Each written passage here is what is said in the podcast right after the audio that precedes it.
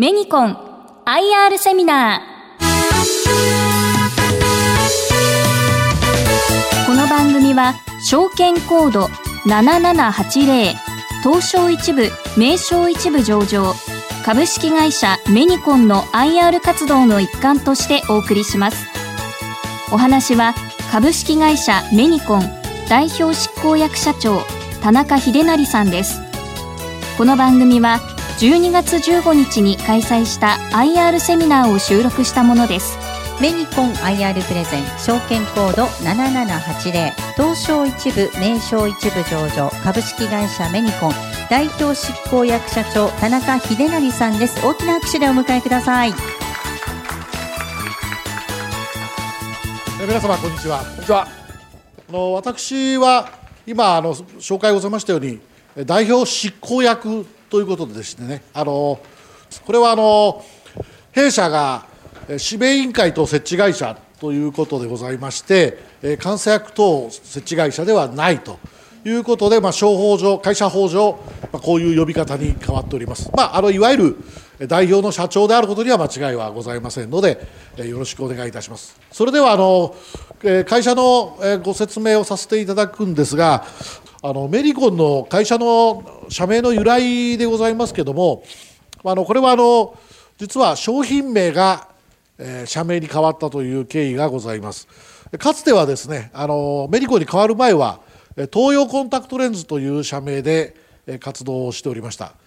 まあ、その後、えー、メリコン O2 という商品が、まあ、世界的に大ヒットいたしましてでこれがあの、まあ、きっかけとなりまして社名がメニコンということでございます。でこのメリコンの意味は何かっていうとですね、えー、目にコンタクトだからメニコンということで、まあ、非常に分かりやすい社名かと思います。で弊社のまあ企業スローガンというのはコンタクトレンズを通じてより良い視力の提供を通じえより良い視力の提供を通じて広く社会に貢献するというのが、まあ、創業以来脈々と受け継がれてきている一つの、まあ、理念といいますかスローガンでございます。これをグローバルに広げていこうというのが今の我々の目標。でございます。で弊社のこだわり強みと申しますのは、え開発から、え製造技術それから、え、販売まで全てを一貫して研究開発しそして、えまあ、川上マーケティングの川上から川下に至るまで全て自社でやるというのが、まあ、大きな特徴でございましてこういう特徴のある企業は、まあ、なかなか他のライバルの企業ではない、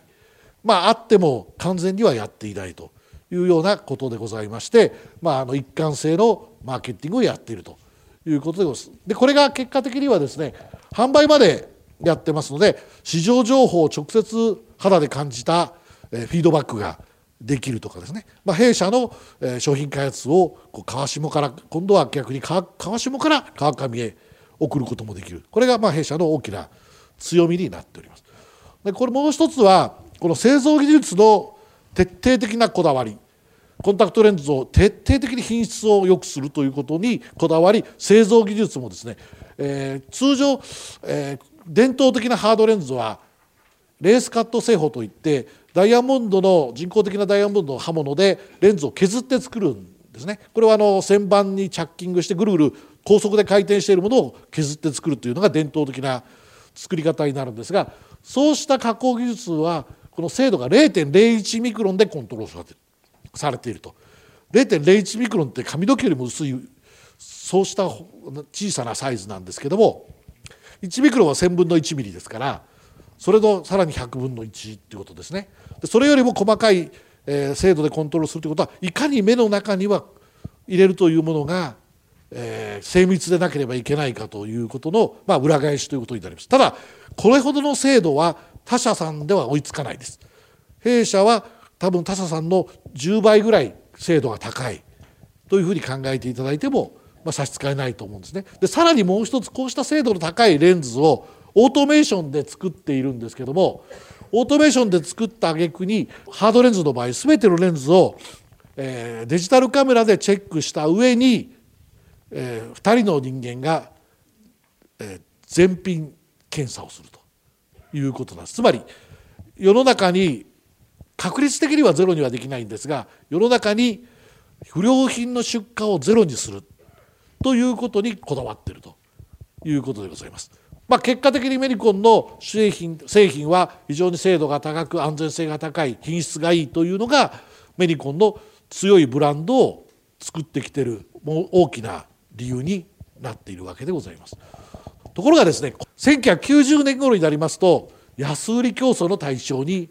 実はなります。まあ、1990年バブルがはじけた後世の中は多くデフレの状況になってきてコンタクトレンズも実は例外ではないです。その結果、えー、連日といいますか、まあ、毎週土日になると新聞折り込みチラシに当店のレンズは安いですという、まあ、折り込みチラシが入るようになります。でその時トップブランドであったアメリコンが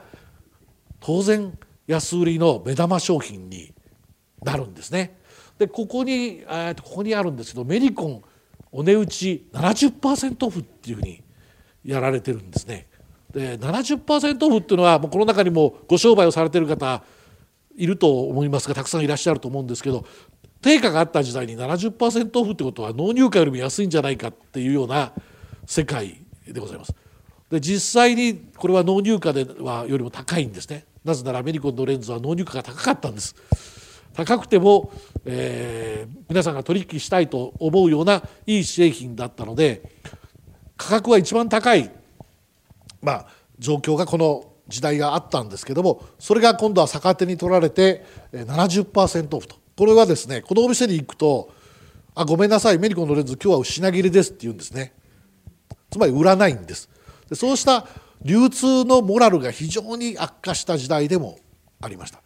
コンタクトレンズは高度管理力機です。取扱説明もきちんとしなきゃいけないしもちろん品質管理もしなきゃいけない。ところがこういうお店に行きますとメリコンレンズは今ありませんからメリコンと同じようなレンズを差し上げますと言って値段だけが一緒なんです。この70%オフというところでですね。それでお客さんアメリコンだと思って使うというようなまたひどい時代がありまして、まあ、非常にコンプライアンスが下がってくる。しかもこの値段でお店を回せばサービスは十分できませんから取扱説明も十分不十分なままレンズをお渡しすると、まあ、こういう時代になってきてお客様もコンタクトレンズをコンタクトコード管理機だと思わない時代になってきてさまざまな社会問題を実は起こしてきた。そして一番怖いのがコンタクトレンズを間違った使い方をして角膜潰瘍という病気を起こす人が出てきたんですね。この角膜潰瘍はですね黒目の上に水虫ができるような状況というふうに思っていただければいいと思います。で足の水虫は薬を塗ることができて、まあ、なかなか苦労するんですけど、まあ、なんとか治すことができるんですねところが目の水虫は失明します薬塗れないんですねでまた、えー、塗っても涙と一緒にすぐ流れてしまいますから菌に到達する前に効かなくなってしまう。さらには飲み薬を飲んだとしてもですね黒目はもともと血管がない組織なのでそこへ薬がいかない、まあ、非常に治すのが難しい部位なんですね。でそして、えー、失明するということが起こりました。で特にソフトレンズで起こるというふうに言われてまして、酸素不足と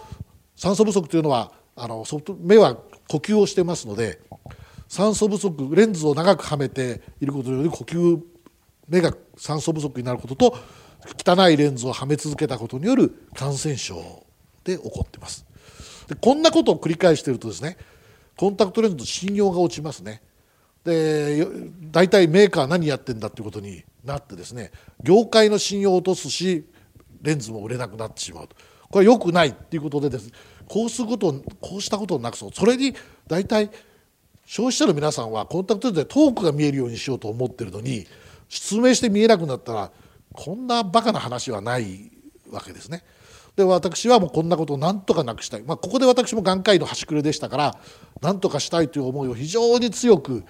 持ったわけです。とにかくこんなことやっては業界もダメ。患者さんもかわいそう。そして、えー、メーカーであるメリコンの収益もどんどん悪くなると。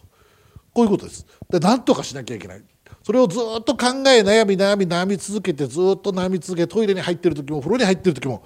もう道を歩いてる時も夜寝ないで考えたぐらいに考え続けました。ここで生まれたのがメルスプランというアイデアなんですね。このメルスプランは今流行りの定額制というプランです。今いろんなものが定額制になってきてるんですが私がこれを考えた時は携帯電話もまだ定額制がない時代。だったんですね。でコンタクトレンズを定額で使う。つまり月会費を払って会員になるとコンタクトレンズで生じるさまざまなトラブルは、まあ、無償もしくは一部の面積を払うことによって安心して使い続けれるというものでございます。で、えー、レンズが破れたりですね。それから、まあえー、割れてしまったり汚れてしまったりということに関しては無償で交換する。しかも、えー、途中でですねレンズを本当に交換しなくちゃいけないだったのが1年未満であっても費用は追加されないということなんです。1年間コンタクトレンズを使うために必要な枚数を提供するという考え方なんですね。でそれであの非常にこの制度がヒットします。この制度がヒットするもう一つの理由はですね今までコンタクトレンズ買い替えるタイミングって皆さんいつだろうというふうに思われてるか分かりませんがコンタクトレンズに限らないんですね。靴でもそうです。それから洋服もそうです。何でもそうなんですが物を買い替える時っていうのはお金がある時なんですね。特に学生さんがたくさん使ってます。そうすると学生さんはですねアルバイトしながらコンタクトを一生懸命自分で買っている人もいるわけですね。親からお金をもらわずに。それは立派なことなんですがアルバイトでお金を貯めてコンタクトを買おうかな今度の夏休みに買おうかなと思ってると友達から電話がかかってきて旅行へ行くぞと言われるとコンタクトを買うために貯めていたお金が旅行になってしまって買い替えられないんです。それでまたアルバイトをして冬休みには買い替えようと思っているとまた電話がかかってきてスキーに行くぞと言ってスキー代に変わってしまって結局買い替えられないっていうことがずっと続いて古くなって傷んでいるコンタクトをずっと使い続けてきたというのがこれまで。だったんですがこのメルスプランに入ると月会費は払っていかなきゃいけませんがそれは少額でございますしそれから実際に物販でコンタクトレンズを買い替えるよりもこのメルスプランの方が安かったということがございまして、え、お金の心配をしなくても目のコンディションを考えてレンズが取り替えれるつまりお財布のコンディションと目のコンディションを切り分からすことに成功したのがこのメルスプランだったわけでございます。そうしますとですね販売店は今まで価格競争をしていたんですがメルスプランに入りたいというお客さんはメディコンと直接販売あ会員契約を結びますので月会費がいくらかということが重要になりますがレンズがいくらということは問題じゃなくなるわけですそうすると販売店でいくら払うということではなくて販売店ではどれだけのサービスがきちんと受けられるかということに選択の基準が移ったわけでございます。ということはどういうことかというと販売店から価格競争がなくなった少なくともメニコンのレンズに関しては隣のお店より安いよということを言う言うわけではなく当店に来ればメニコンのレンズをきちんとお取り扱いさせていただきますという告知に変わったということです。つまり販売店はサービス強化にお金を投入することができるこれはお客様からすればですねどのお店のサービスがいいかを選択基準に変えたということになるわけです。でメリコンは販売店の納入化競争に振り回されることがなくなりますので収益性が良くなるということになります。販売店の収益性もメニコンからのフィーで賄うことになりますので良くなるそうするとウィンウィンウィンの関係ができるんですね。これはあの近江商人がよく言う三方よしの考え方に極めてよく似ていましてユーザーもいいそしてメニコンもいいそして販売店もいいということなんです。そしてこれが回ることによってメニコンのレンズが価格競争がなくなった合わせてですねメニコンのレンズが価格競争をしなくなりますのでおとり商品がなくなったんでライバルメーカーさんの商品も世の中から価格競争が消えていくんです。まあ、今はネットの社会で若干それは残ってますがリアルショップの中では価格競争は今ほとんど、え、激しい価格競争はされておりません。これはメルスプランのもう一つのメリットでございまして業界全体にとってハッピーだったということなんですね。で私自身は手前味噌ですけど優れた戦略は独り勝ちではない必ず業界全体に福をもたらすそうした戦略こそが本当の戦略であり独り勝ち戦略は最終的には自分の首を絞める戦略だというふうに考えておりましてこのメルスプランはそうした意味においても優れた戦略だと私は自負しているものでございます。次のスライドです。でさらにですね、えーまあ、このメルスプランを拡大していくために弊社では、えー、上場の前後から、えー、東証へ上場出前後からいわゆる M&A といいまして小売店の買収をやってまいりました特に関東地方で強いエースコンタクトレンズ富士コンタクトレンズというものと九州地方で強いシティコンタクトを傘下に入れたことによってこのベルスプランに大いなる加速度がついてまいりました。現在メルスプランの会員数は約130万人あるんですけどもメルス加盟店は直営店関係が161店舗全国にメルス加盟店は約1700店ございます。でこの1700店1690店舗っていうのはですね日本国内に販売店約コンタクトレンズ販売店は8000店ございますがその20%なんですねでマーケティングではよくあるんですけども82の法則というのがありまして全体の売上の20%が全体の80%を売っているというようなことはよく言われます。で実はこの20%は、えー、上位上位店日本の国内にあるコンタクトレンズ販売店の比較的上位店の20%にほぼ相当いたしますので、えー、メリコンは上位店20%にメルスプランを導入しているということでございます。で、えー、今お話したメルスプランの会員数累計会員数はこのように伸びておりまして年平均成長率は5.1%でございますこれはあの経済成長から言ってもいい数字ではないかというふうに思っておりますそしてこのメルスプランを導入したことによってバブルはじけてメリコンの業績も実はですね右肩下がりで落ちていくんですがここは価格競争が激しかった時代です。でメルスプランを考えて、えー、実はメルスプランを考案してから3年かかったんですが導入までに。3年後に2000年に私は社長に導入し、えー、就任してからメルスプランが本格的に稼働してこのように V 字回復をしたということでございます。こうしたメルスプランを支えておりますのが弊社のさまざまな商品でメルスプランにはメニコンが取り扱う全ての商品がほぼラインナップされておりましてそしてユーザーが求めるあらゆるカテゴリーの商品がこれに着実に、え準備されていっております。で特に重要なのは、えー、ワンデータイプのやはりコンタクトレンズでございます、まあ、今世界的な、えトレンドは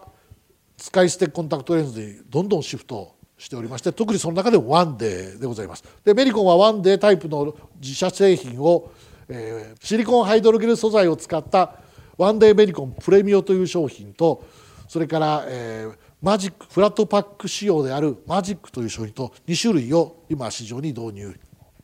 しております。でこの2つの商品にも卵子用であったりそれから遠近療養であったりというのが、導入されてまして、特に老子でお悩みの、えーまあ、いわゆるシニア世代の方にも、えー、こうしたワンデーがご提供できるような環境が整ってきているということでございます。でこのフラットパックって一体何でしょうかということなんです、えー、フラットパックもそうですしそれからワンデープレミアもそうなんですがメリコンの最大の差別化ポイントはレンズの内面側に指を触れることなくそう取り出すことができ装着できるということでございます世界中のコンタクトレンズが実は取り出す時に内面に触らないとレンズが取り出せないんですね。でどうしてそういうことになっているのかということなんですがそれは今までそうすることが当たり前だったから誰も気づかなかったんです。なぜ当たり前かと申しますとレンズはお椀の形をしています。お椀の形をしているものをコンタクトレンズは液体の中に沈めて、えー、まあ包装するわけでございます。そうするとですね製造工程上必ず凸面が下でなければレンズは液体の中に沈まないんですね。お風呂の中で風呂桶を沈めようと思ってもですね、えー、凸面が上では空気が入って沈まないです。それと同じことでございまして凸面が下にならないと沈まないそうすると、えー、必ず今度はその上に封をしますので封を開けるとですね必ず凸面が下を向いているので取り出す時は指でかき出さなきゃいけない書き出す時に内面に触ってしまうんです。これ当たり前のことなんですが使い捨てレンズというのは汚れていないものを目にはめるから使い捨ての意味があるんですね。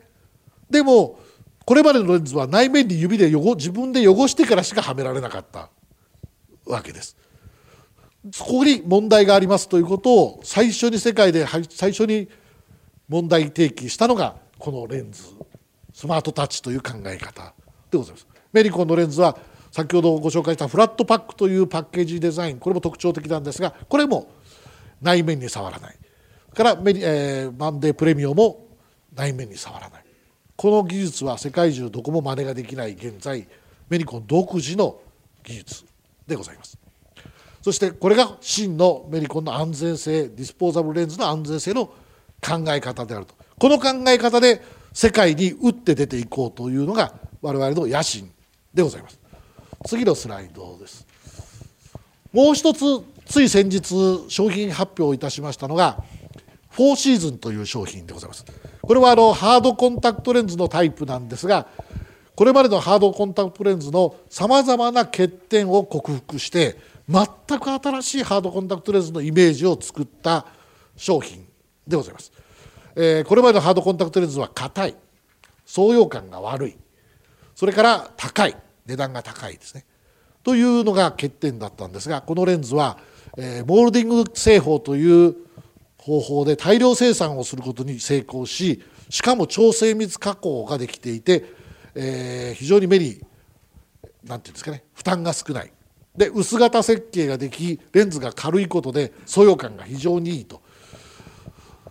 まざ、まなメリットがあって、えー、年に4枚使っていただくことができるということです。年に4枚使うということはどういうことかと申しますと3ヶ月に一度ずつレンズを交換することができるようになったということです。これまでのハードレンズは1年2年使ってきたんですね。当然いくら製品が良くても長く使えばレンズは少しずつ傷がつくし汚れてくるんです。それを最小限にすることが3ヶ月交換によってできると。日本は四季がございます。3ヶ月に一度四季が変わるのでこのレンズを4シーズンと名付けてレンズの色は4枚4色あるんですね。で3ヶ月に一度レンズを交換しましょうというとですね大体普通どんな方でも頭のいい方でもそうなんですけども記憶力のどんなにいい方でもですね自分自分のはめてるレンズっていついつはめ直したんだろうかって忘れちゃうんですね。そうするとついついそういう期間が4ヶ月になったり5ヶ月になったり6ヶ月になってああそろそろ変えなきゃっていうのはよくあると思います。きちんとこまめに中にはカレンダーに書いていらっしゃる方あるかもしれないけどもどうしても人間は、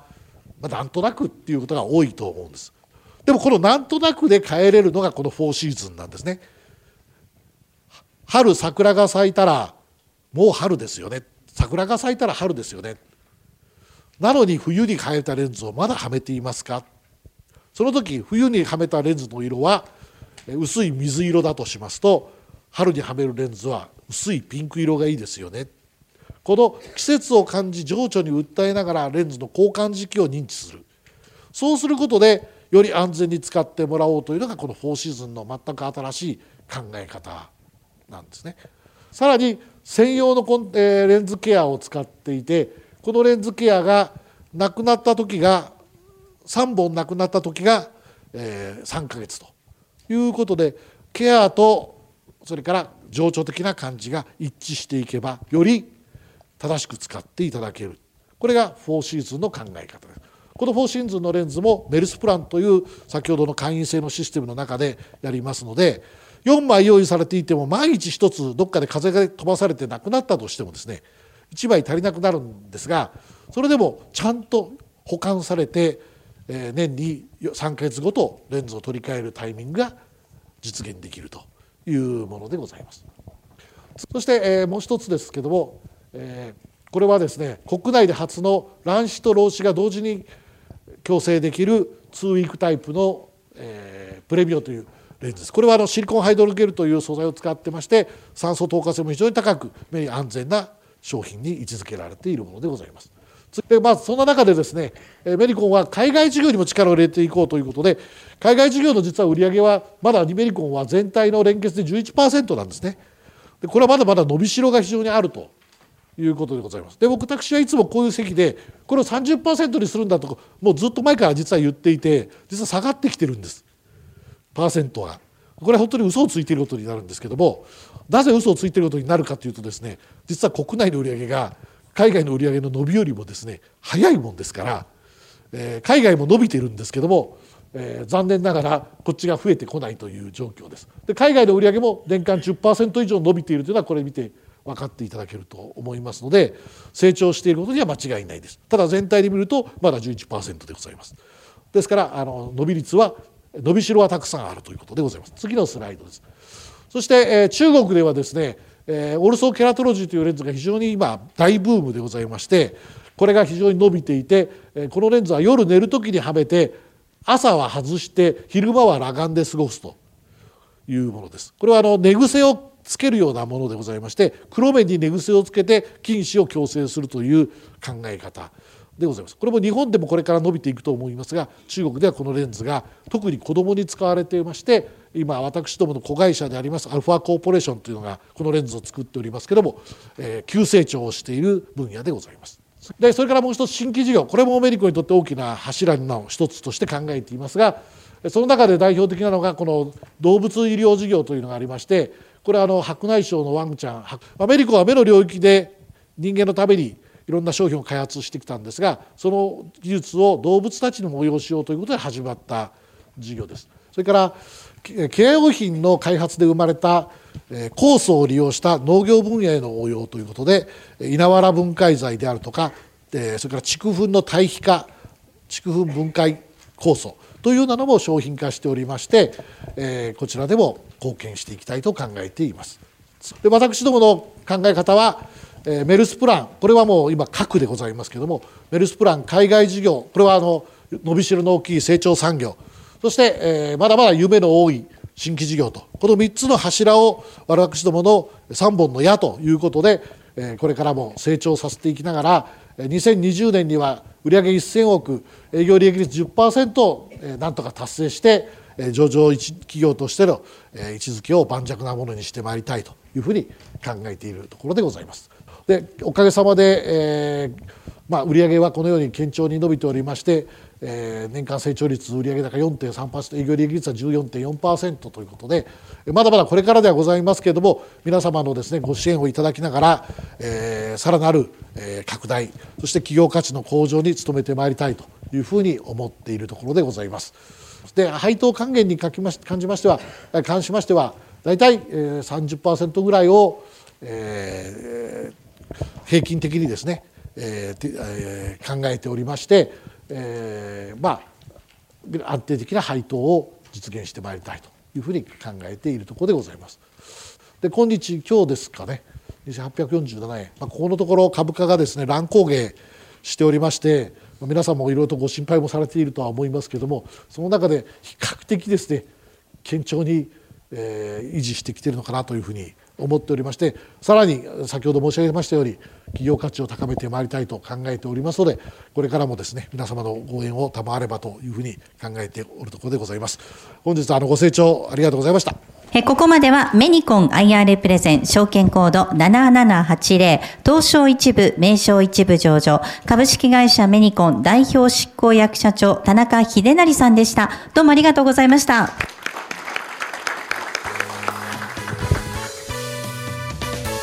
メニコン IR セミナーこの番組は7780東証一部名称一部上場株式会社メニコンの IR 活動の一環としてお送りしました。